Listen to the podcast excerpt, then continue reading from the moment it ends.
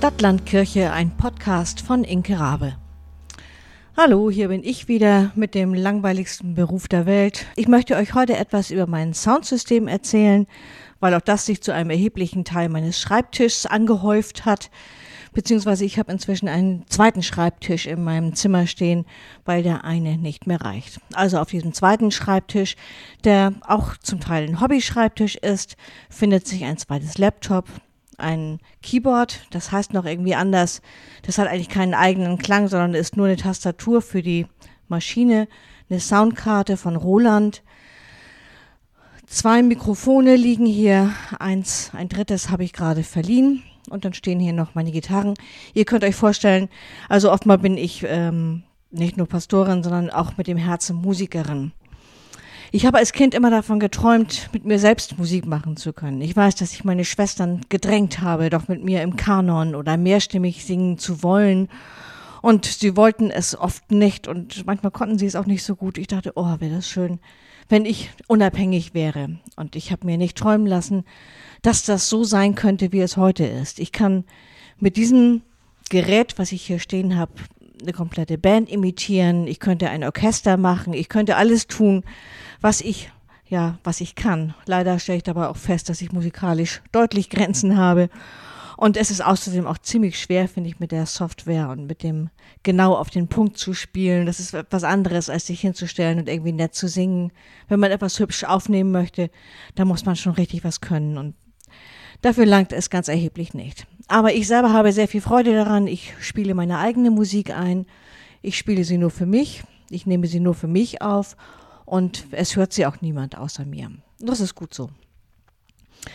Also über den langweiligsten Beruf gibt es zu sagen, dass ich dieses Soundsystem inzwischen auch weitergehend nutze.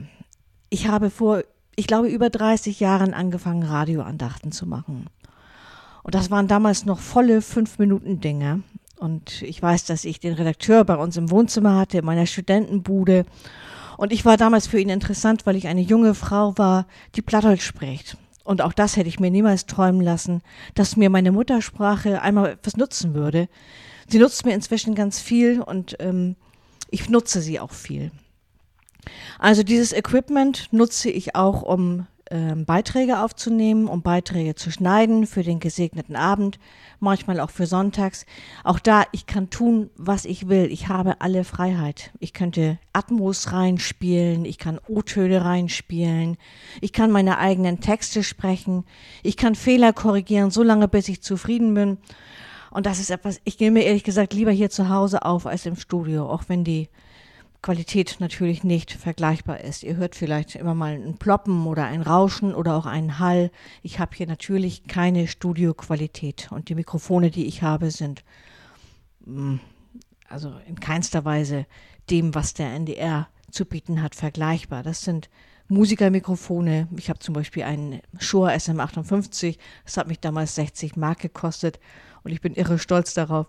Aber das ist, es reicht. Und das ist das Erstaunliche. Es reicht. Die, der NDR nimmt meine Beiträge gerne. Sie sind liebevoll gemacht. Ich habe da richtig Freude dran. Ich mag unheimlich gerne bruddeln und so lange ausprobieren, bis es passt. Und auch da gilt das Prinzip, ich weiß manchmal gar nicht, wohin das führt am Anfang. Sondern ich, ich äh, sehe im Hören, ich sehe im Hören, was das werden soll, was gut passt, was auch in der Länge geht und was zu einem stimmigen Beitrag wird.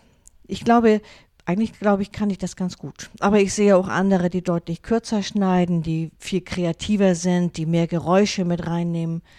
Da kann ich noch viel lernen und ähm, ich glaube, ich kann auch noch viel lernen und will auch noch viel lernen. Das kann deutlich noch besser werden. Äh, das scheitert nicht unbedingt ähm, an Altwerden oder an filigranen Fertigkeiten wie dem Gitarre spielen oder der Stimme, die irgendwann mal weniger werden könnte. Und noch ist meine Stimme, glaube ich, so, dass sie auch gut im Radio hörbar ist. Das kann alles noch anders werden. Ich hoffe, dass das noch ein bisschen bleibt. Also Radioarbeit macht mir unheimlich viel Spaß. Manchmal kommen auch Kollegen hierher und nehmen was auf. Da bin ich nicht so ganz glücklich, weil ich immer noch nervös bin, ob das gut genug ist, weil das ist es eigentlich nicht. Für den Podcast reicht es auf jeden Fall und so kommt es, dass ich überhaupt Podcasts machen kann, weil ich alles hier habe. Ich kann einfach aus Spaß ausprobieren und gucken, was geht. Ja, das war mein Beitrag, mein Podcast vom Audiosystem. Wenn ihr irgendwas wissen wollt, meldet euch, ihr findet mich ganz bestimmt. Wir hören uns. Ich freue mich aufs nächste Mal. Tschüss.